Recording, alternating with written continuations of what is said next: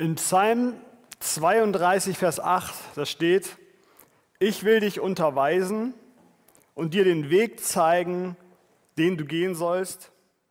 Ich will dich mit meinen Augen leiten. Dieser Vers hat mir im Dezember 2003 geholfen, eine sehr wichtige Entscheidung für mein Leben zu treffen. Ich weiß nicht, ob du dich erinnern kannst, was du im Dezember 2003 gemacht hast. Können wir mal kurz überlegen. Vielleicht der eine oder andere war wahrscheinlich noch gar nicht auf der Welt.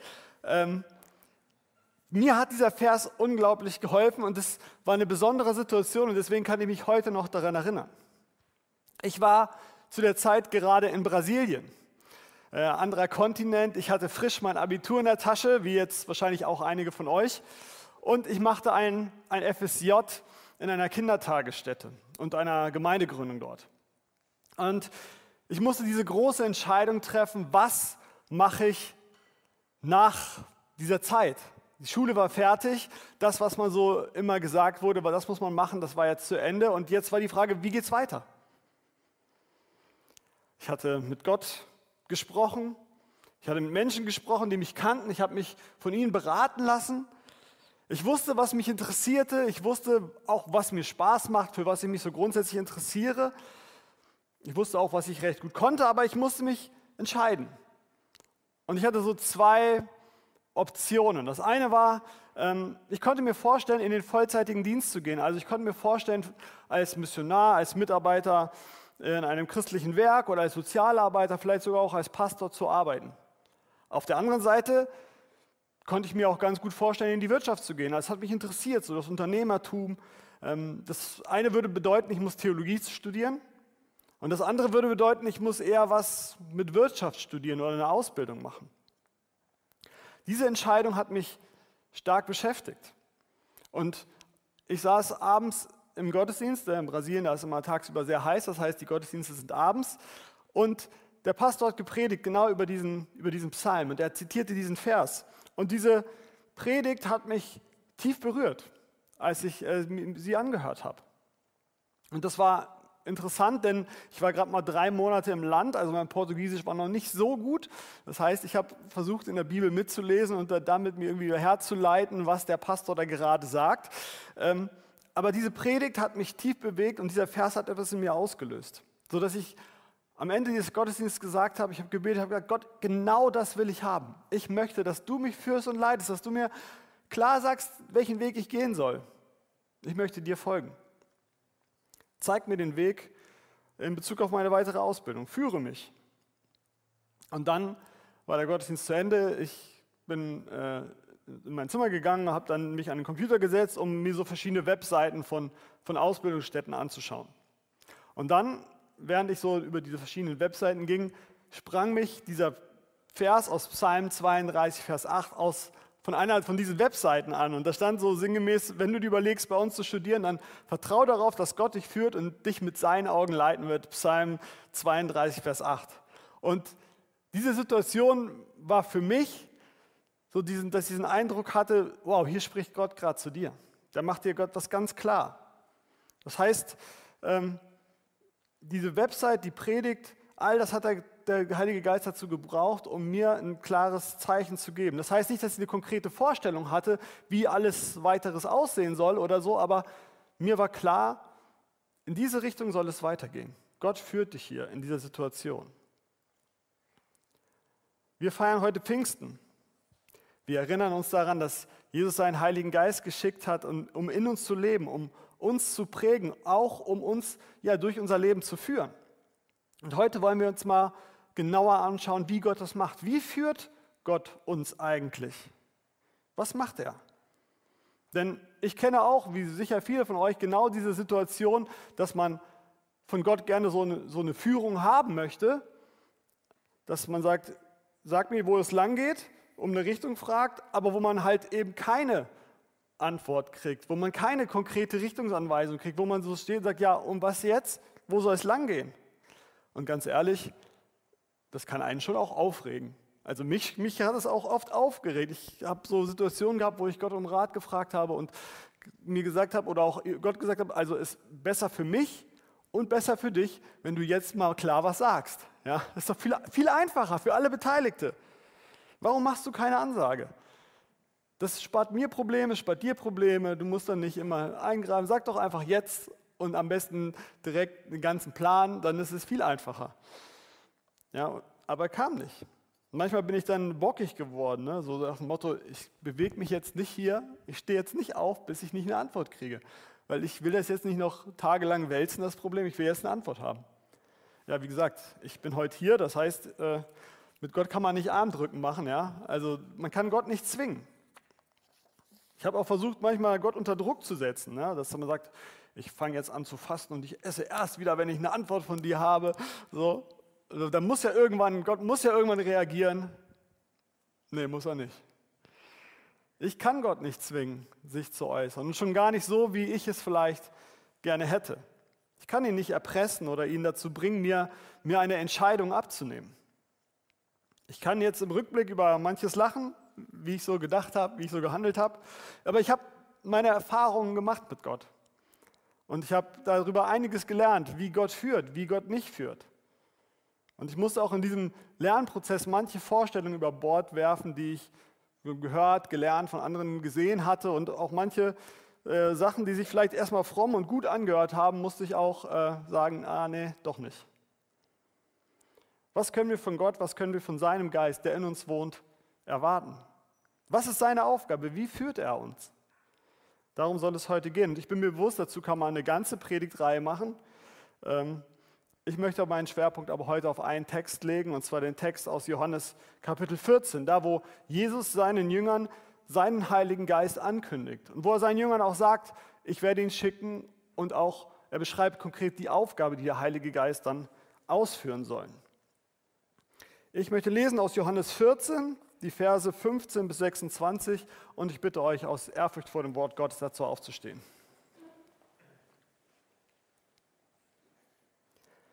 Liebt ihr mich, so werdet ihr meine Gebote halten. Und ich will den Vater bitten, und er wird euch einen anderen Tröster geben, dass er bei euch sei in Ewigkeit. Den Geist der Wahrheit, den die Welt nicht empfangen kann, denn sie sieht ihn nicht und kennt ihn nicht. Ihr kennt ihn, denn er bleibt bei euch und wird in euch sein. Ich will euch nicht als Weisen zurücklassen, ich komme zu euch. Es ist noch eine kleine Zeit, dann sieht die Welt mich nicht mehr. Ihr aber seht mich, denn ich lebe und ihr sollt auch leben. An jenem Tage werdet ihr erkennen, dass ich in meinem Vater bin und ihr in mir und ich in euch. Wer meine Gebote hat und hält sie, der ist's, der mich liebt. Wer mich aber liebt, der wird von meinem Vater geliebt werden und ich werde ihn lieben und mich ihm offenbaren spricht zu ihm Judas, nicht der Iskariot, Herr, was bedeutet es, dass du dich uns offenbaren willst und nicht der Welt? Jesus antwortete und sprach zu ihm, wer mich liebt, der wird mein Wort halten und mein Vater wird ihn lieben und wir werden zu ihm kommen und Wohnung bei ihm nehmen. Wer aber mich nicht liebt, der hält meine Worte nicht. Und das Wort, das ihr hört, ist nicht mein Wort, sondern das des Vaters, der mich gesandt hat. Das habe ich zu euch geredet, solange ich bei euch gewesen bin. Aber der Tröster, der Heilige Geist, den mein Vater senden wird in meinem Namen, der wird euch alles lehren und euch an alles erinnern, was ich euch gesagt habe. Amen. Nehmt gerne wieder Platz.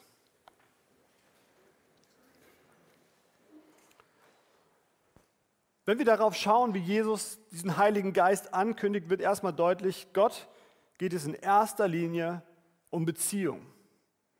Ja, achtmal spricht er hier von Liebe. Und er spricht davon, bei uns zu sein, in uns Wohnung zu nehmen, uns zu trösten. Die Beziehungsebene, das ist das, was ganz anderes als einfach nur ein, ein Navigationsgerät zu sein. Ja? Also ich finde Navis super, weil die sagen einem, jetzt links abbiegen, rechts, jetzt rechts abbiegen, in 200 Metern aufpassen, scharfe Kurve oder so. Ähm, Finde ich super. Ich habe nicht so einen guten Orientierungssinn, deswegen liebe ich diese Technik. Aber Gott will nicht nur so eine Stimme aus dem Off für uns sein, wo er uns irgendwie so Richtungsanweisungen gibt. Er will Beziehung zu uns. Er will nicht so ein, so ein Automat sein, wo wir so mal eine Frage reinstecken und hinten kommt dann eine Antwort rausgeworfen. Aber ganz ehrlich, ganz oft wünschen wir uns das doch. Dass, äh, und das liegt daran, dass wir so ziemlich ich-bezogen sind. Ich habe es schon gesagt, ja, wir wollen den richtigen Weg gehen. Wir wollen vielleicht den einfacheren Weg gehen. Wir wollen den Weg gehen, der besser für uns ist. Wir wollen vielleicht auch eine Garantie, dass es klappt, wie wir uns das vorgenommen haben. Dass die Arbeit nicht vergeblich ist. Und manchmal geht es mir auch so, da würde ich gerne die Verantwortung für eine Entscheidung abgeben, sodass ich ihm nachher sagen kann, ja, Gott hat das gesagt, ich soll das machen, ich kann nichts dafür. Ähm, so funktioniert es aber leider nicht. Als Menschen zu Jesus kamen mit so ganz konkreten Fragen, so wie sollen wir damit umgehen, was sollen wir da machen, ja, zum Beispiel auch, sollen wir unseren Unterdrückern Steuern zahlen, ja, den Römern. Da gab Jesus ihnen ganz oft nicht irgendeine direkte Antwort. Sagte, ja, macht es so oder macht es so, sondern er stellt ihnen eine Gegenfrage. Und zwar zielt diese Gegenfrage auf eine ganz andere Beziehungsebene. Deswegen auf diese Frage, sollen wir, unseren, unseren, äh, sollen wir Steuern zahlen für die Römer? Da sagt er letztlich, vertraust du mir, dass ich dich versorge? Ja, das ist ein ganz anderes Thema auf einmal. In Römer 8, Vers 14, da lesen wir, alle, die sich von Gottes Geist leiten lassen, sind seine Söhne und Töchter. Ja, und Söhne und Töchter, das, das heißt, da ist ein, ein, ein Beziehungsgrad, das ist äh, eine Nähe zu Gott, die wir daraus ableiten können. Das heißt, Gott sucht nicht nach irgendwie geistlichen Robotern, die äh, einfach nur seine, seine Befehle umsetzen. Er will Söhne und Töchter. Und deswegen sagt auch nicht, wer mir gehorcht, der handelt so, wie ich es mir wünsche, sondern er sagt, wer mich liebt, der wird meine Gebote halten. Es geht nicht in erster Linie um Gehorsam, sondern es geht um Beziehung. Das ist eine ganz andere Motivation. Ja, wenn ich zum Beispiel ähm, wenn, meine Frau mich dafür bezahlen würde, den Tisch abzuräumen, ja, dann würde ich das vielleicht machen. Wenn äh, ich meine Frau liebe und den Tisch abräume, weil ich weiß, das ist unsere gemeinsame Verantwortung, ja, dann sieht das vielleicht von außen genauso aus. Ich räume gerade den Tisch ab. Aber die Motivation, das Herz dahinter wird ganz anders aussehen. Das ist was fundamental anderes, was im Herzen passiert. Und deswegen sagt Gott, ihr sollt mir nicht folgen, weil ihr eine Liste habt, die ihr abarbeitet, sondern weil wir eine Beziehung haben. Und wenn wir uns vom Heiligen Geist führen lassen wollen, dann ist diese Beziehung auch die Voraussetzung, nicht nur, dass jemand sagt links oder rechts. Deswegen wird der Heilige Geist auch ein Tröster genannt. Er ist Tröster, ja? er ist kein Kommandant, er ist kein Antreiber, er ist Tröster. Interessant ist auch, dass Jesus sagt, ich will euch einen anderen Tröster schicken.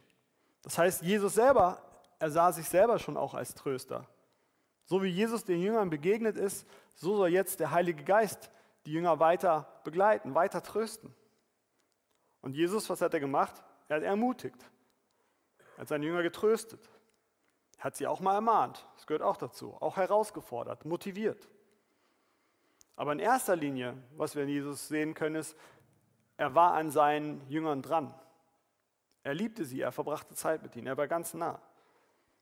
Und genau das soll auch der Heilige Geist sein, uns nah sein. Und zwar noch enger als Jesus an seinen Jüngern. So eng, dass man ihn nicht mehr von uns trennen kann. Ja, der Heilige Geist, er lebt in uns.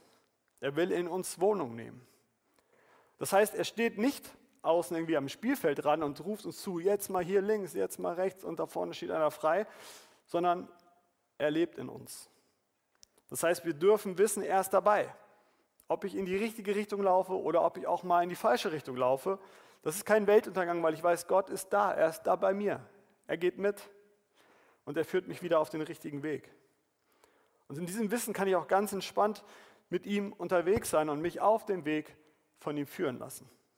Und das macht er auf verschiedene Arten und Weisen. Das macht er auf gewöhnliche Art und Weise, macht er aber auch manchmal außergewöhnlich. Ja, gleich am Anfang unseres Textes dann aber auch in der Mitte und am Ende macht Jesus deutlich, wer meine Gebote hält, der ist, der mich liebt. Oder in Vers 26, der Tröster, der Heilige Geist, den mein Vater senden wird in meinen Namen, der wird euch alles lehren und euch an alles erinnern, was ich euch gesagt habe. Erinnert euch an das, was ich euch gesagt habe. Das heißt, Gott führt uns auf alltäglicher Ebene, so ganz gewöhnlich durch sein Wort, durch die Bibel. Ja? Jesus verweist auf die Gebote, ja, die für, auch für das Alte Testament stehen, auf das, was er gesagt hat.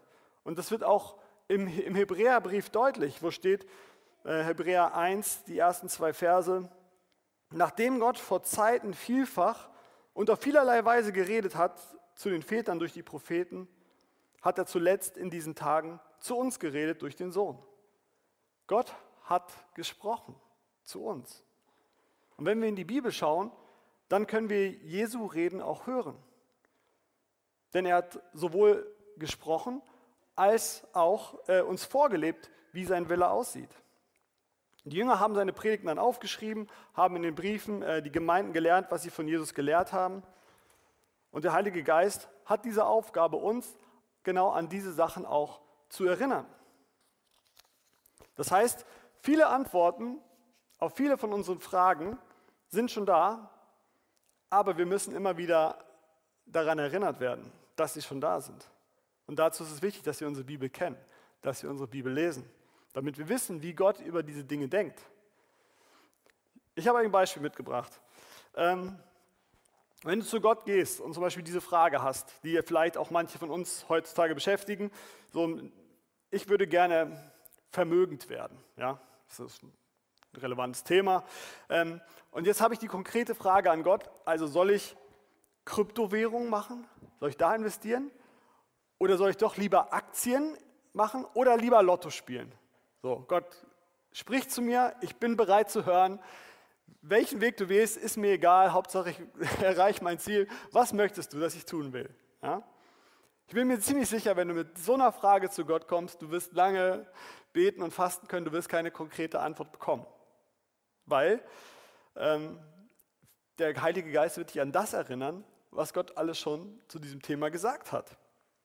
Und ich habe euch einfach ein paar Beispiele mitgebracht, um, zu, um euch mal einen Eindruck davon zu geben, dass, dass in der Bibel schon zu so, so vielen Themen auch so viele Antworten schon gegeben sind. Ja, zum Beispiel äh, Sprüche 6, Vers 6 geht es direkt los, geh zu Ameise, du Fauler, und lerne von ihr. Ja, oder wer nicht arbeitet, soll auch nicht essen. Das heißt, die, die, das Erste, was Gott dir sagt, geh arbeiten, Junge. Ne, das Geld fällt nicht vom Himmel. Und dann seh zu, dass du das Geld sinnvoll anlegst, dass du dich beraten lässt. Ja, wo viele Ratgeber sind, gelangen die Pläne. Gelingen die Pläne, Sprüche 15, Vers 22. Oder Sprüche 21, Vers 5, was der Fleißige plant, bringt, bringt ihm Gewinn. Wer aber allzu schnell etwas erreichen will, hat nur Verlust. Das heißt, wenn du was tust, kalkuliere das Risiko. Und sei dir bei allen vor allen Dingen bewusst, Prediger 5, Vers 9, wer Geld liebt, bekommt vom Geld nicht genug und wer Reichtum liebt, nicht vom Gewinn. Das heißt, Deine Einstellung kommt es an. Häng dein Herz nicht an das Geld, nicht an die Sicherheit vom Geld. Ja, in 1 Samuel 2, Vers 7 heißt, der Herr macht arm und der Herr macht reich. Er erniedrigt, er erhöht. Das heißt, letztlich sei dir bewusst, alles Geld kommt von Gott. Ihm gehört sowieso alles. Das heißt, gib ihm seinen Teil und vertraue darauf, dass er dich versorgt. Ja? Matthäus 6, 33, trachtet zuerst nach dem Reich Gottes und nach seiner Gerechtigkeit. Er wird euch alles geben, äh, was ihr braucht. Und so gibt es viele Sachen, die Gott zu diesem Thema sagt, die nehmen uns nicht diese konkrete Entscheidung ab, aber sie geben uns ganz viele Prinzipien, wie wir mit Geld umgehen sollen. Und die, wenn wir die befolgen, dann äh, können wir auch Ziele erreichen und eine gute Entscheidung treffen. Und wenn ich diese, meine Entscheidung anhand dieser Dinge prüfe, anhand der Prinzipien, die Gott uns sagt, dann habe ich auf ihn gehört. Und klar, Gott kann uns auch im Rahmen oder im Laufe dieses Prozesses einen zusätzlichen, einen außergewöhnlichen Eindruck geben. In die Richtung, keine Ahnung, lass lieber die Hände von diesem Finanzprodukt oder frag doch mal den Nachbarn, vielleicht will er seine Wohnung verkaufen und dann machst du ein super Geschäft.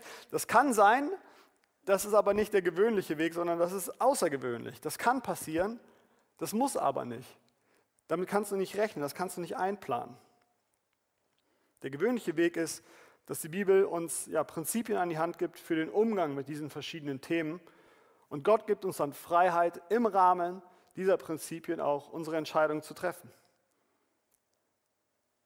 Gott, ähm, der, der ist kein Mikromanager, ja, der, der einem jeden Schritt diktiert und sagt, so jetzt links, jetzt rechts. Er gibt das Ziel vor und dann gibt er ganz oft einen Raum für Kreativität, für, für individuelle Wege, wo wir ja, unseren Weg finden können. Und wir Menschen sind ganz unterschiedlich und deswegen können diese Wege auch ganz unterschiedlich aussehen. Wir können einfach zum Beispiel den Auftrag nehmen, geht und erreicht die Welt mit meiner frohen Nachricht. Ja? Da wird der eine sagen, ja super, das heißt für mich, ich gehe auf die Straße und spreche mit Menschen und predige. Ähm, es kann für andere sein, ich arbeite in der Gemeinde mit. Ich predige sonntags auf der Kanzel. Oder ich äh, baue eine Infrastruktur auf, damit Menschen auch von überall Gottesdienste mitverfolgen können. Ich arbeite in der Technik mit, ich putze das Gemeindehaus. Ich bete zu Hause dafür, dass Menschen nicht das nur hören, sondern dass es ihnen ins Herz fällt, dass sie sich verändern. Wo du dich einsetzt, ist erstmal egal. Alles dient dazu, die Welt mit dieser frohen Botschaft zu erreichen. Und deswegen bring dich da ein, wo du Freude hast, wo du Gaben hast, wo du diesem großen Ganzen bestmöglich dienst. Das ist das biblische Prinzip, ja, das wir in der Bibel finden, von dem, von dem Körper, der unterschiedlich, wo jeder seine unterschiedlichen Gaben einbringt und gemeinsam ähm, kann er den Auftrag erfüllen. Und das bedeutet, ja, Gott hat auch schon zu der Frage gesprochen, wo du dich einsetzen sollst oder einsetzen kannst. Du musst einfach darauf schauen, wie hat Gott mich denn geschaffen? Was habe ich für Gaben? Was macht mir Freude? Wo habe ich Leidenschaft? Wo habe ich Interesse? Und dann geh mutig los. Ja, die Bibel gibt zu so vielen Themen klare Anweisungen. Deswegen, wenn deine Bibel geschlossen ist, kannst du nicht behaupten, dass Gott nicht spricht, sondern du musst die Bibel aufschlagen und dann wird Gott sprechen, auch zu dir persönlich. Und wenn wir mit Gott unterwegs sind, dann gibt es auch immer wieder Situationen, da greift Gott auch, ich sag's mal, außergewöhnlich ein. Da spricht er vielleicht auf eine ganz persönliche oder in besondere Art und Weise zu dir. Ja, in, in Vers 21 sagt er, wer mich liebt, dem werde ich mich offenbaren. Und das kann ganz unterschiedlich aussehen. Das kann durch einen Traum sein, das kann durch Zeichen sein, durch besondere Ereignisse oder dass er dir einen gewissen Gedanken schenkt oder im Gebet oder beim Hören auf ihn kommen, kommen die gewisse Gedanken. Das können wir aber nicht erzwingen. In Apostelgeschichte 16 finden wir so ein Beispiel. Ja, da ist Paulus auf einer Missionsreise unterwegs ähm, und der Heilige Geist sagt Paulus im Traum, Leute, Planänderung. Jetzt geht nicht nach links, geht nicht nach rechts, sondern hier geht's lang. Da sollt ihr gehen. Paulus hat drei Missionsreisen gemacht. Er hat viele Städte besucht, er hat viele Gemeinden gegründet und er hat dabei nicht an jeder Kreuzung angehalten und gewartet, so soll ich jetzt links oder rechts, sondern er ist strategisch vorgegangen. Er hat die Knotenpunkte der, der damaligen Handelsrouten abge, abgefahren und hat an den, an den zentralen Stellen in den Städten Gemeinden gegründet, damit das Evangelium von dort in die umliegenden Regionen sich ausbreiten konnte. Er hatte den Auftrag Gottes vor Augen. Er hatte die Prinzipien Gottes im Herzen. Und das war für ihn, sag mal, genug. Gott hatte genug geredet, äh, um unterwegs zu sein, aber blieb trotzdem in dem ganzen Prozess immer auch offen, dass der Heilige Geist ihn auch in diesem, auf diesem Weg führen konnte. Wichtig ist, dass dass wir alles, was wir vielleicht auf besondere Art und Weise von Gott hören, an biblischen Prinzipien auch prüfen. Denn Gott spricht nie irgendwie im Gegensatz zu seinem Wort. Auch dann, wenn ja, es durch persönliche Führung oder Umstände äh, tut. Das macht Jesus hier in Johannes 14 auch deutlich. Ja, wer mich hört, der hört den Vater. Und der Heilige Geist sagt letztlich das, was ich sage. Und wenn Gott in besonderer Situation auf besondere Art und Weise zu uns redet, dann führt dieses Reden immer in das Wort Gottes, in die Bibel hinein und niemals davon weg. Und genauso kann man auch das Reden Gottes daran prüfen, ob es in die Gemeinschaft mit Christen führt oder ob es in die Isolation führt. Ja, nicht ohne Grund hat Gott uns zusammengestellt als Gemeinde und hat gesagt, ich habe euch allen den Heiligen Geist gegeben. Deswegen besprich das, was du von Gott gehört hast, auch mit anderen Christen. Lass dich korrigieren, lass dich hinterfragen. Ja, ich hatte zwar damals in Brasilien diesen Eindruck, ich soll das machen, ich soll diesen Weg gehen, aber das musste, diese Berufung musste durch Gott und durch andere Christen auch bestätigt werden. Es war ein, ein langer Weg, ein Prozess, bis, bis es soweit kam. Das war über mehrere Jahre. Ich musste mich bei der Uni bewerben, die haben Referenzen eingeholt von Christen, die, die mich gut kannten, die meine Gaben bestätigen mussten. Dann konnte ich studieren und im Studium musste ich viele Dinge lernen. Ich musste mich praktisch beweisen. Ich musste Entscheidungen treffen, welche Schwerpunkte ich setze. Ich musste mich entscheiden, wo ich mich nach dem Studium bewerbe. Ähm, am Ende musste eine Gemeinde eine Berufung aussprechen und mich als Pastor anstellen und mich auch in diesen Dienst einsetzen. Das heißt, wenn ich eine Berufung spüre, ist das toll, aber man braucht je nach Berufung auch Fähigkeiten. Es braucht ganz oft eine Lern- und Vorbereitungszeit. Ja, man nehme nur äh, der Mose, der 40 Jahre lang äh, auf seinen Dienst vorbereitet wird in der Wüste. Und dann braucht es auch die Bestätigung durch Gott, durch die Gemeinde. Man setzt sich nicht selber ein, sondern man wird eingesetzt. Ich komme zum Schluss. Wir feiern heute Pfingsten, das Kommen des Heiligen Geistes, die, die Geburtsstunde der Kirche. Gott nimmt Wohnung in uns und er führt uns durch das Leben. Ich habe vor einigen Jahren bei einer Predigt das Bild des Handschuhs benutzt und das, das passt halt wieder sehr gut. Ähm, wenn Gott in uns lebt, dann ist er sozusagen die Hand und wir sind der Handschuh. Der Handschuh kann aus eigener Kraft nichts tun. Er ist tot. Aber wenn Gott in uns lebt, dann kann er mit und durch uns all das tun, was er sich vorgenommen hat. Wir können das nicht. Aber wenn Gott in uns lebt, dann tut er das und kann es durch uns tun. Deswegen sage nicht, ich brauche Gott nicht. Ja, ich komme auch gut alleine klar. Ich habe alles, was ich brauche und ich brauche seine Führung nicht. Ich beachte seine Prinzipien nicht. Das wird nicht für gut gehen. Auf der anderen Seite habe aber auch keine Angst, Entscheidungen irgendwie zu treffen auf Basis der Grundlage der Bibel. Mutig unterwegs zu sein. Gott muss dir nicht jeden Schritt zeigen. Bremse nicht unnötig bei jeder Kreuzung im Leben, sondern vertraue darauf, dass, dass Gott da ist, dass er eingreift, wenn er sagt, es, geht in eine andere Richtung. Aber wie gesagt, Gott ist kein Navigationsgerät. Ihm geht es in erster Linie darum, eine Beziehung zu dir zu haben. Er wünscht sich deine Liebe. Er will in dir leben.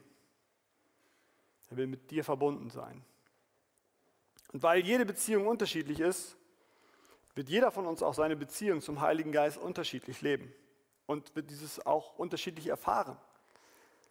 Deswegen sind wir in der Gemeinde, haben wir Einheit darin, dass wir uns an Gott, an seinem Wort und seinen Prinzipien ausrichten. Und wir feiern gleichzeitig diese, diese Vielfalt an Möglichkeiten, wie der Heilige Geist zu uns persönlich spricht. Aber dann haben wir auch wieder Einheit darin, dass alles, das wir hören, was Gott uns sagt, auch wieder an seinem Wort prüfen und dass wir dann ja gemeinsam mutig im Wissen, Gott führt uns im Heiligen Geist, auch gemeinsam unterwegs sind. Amen.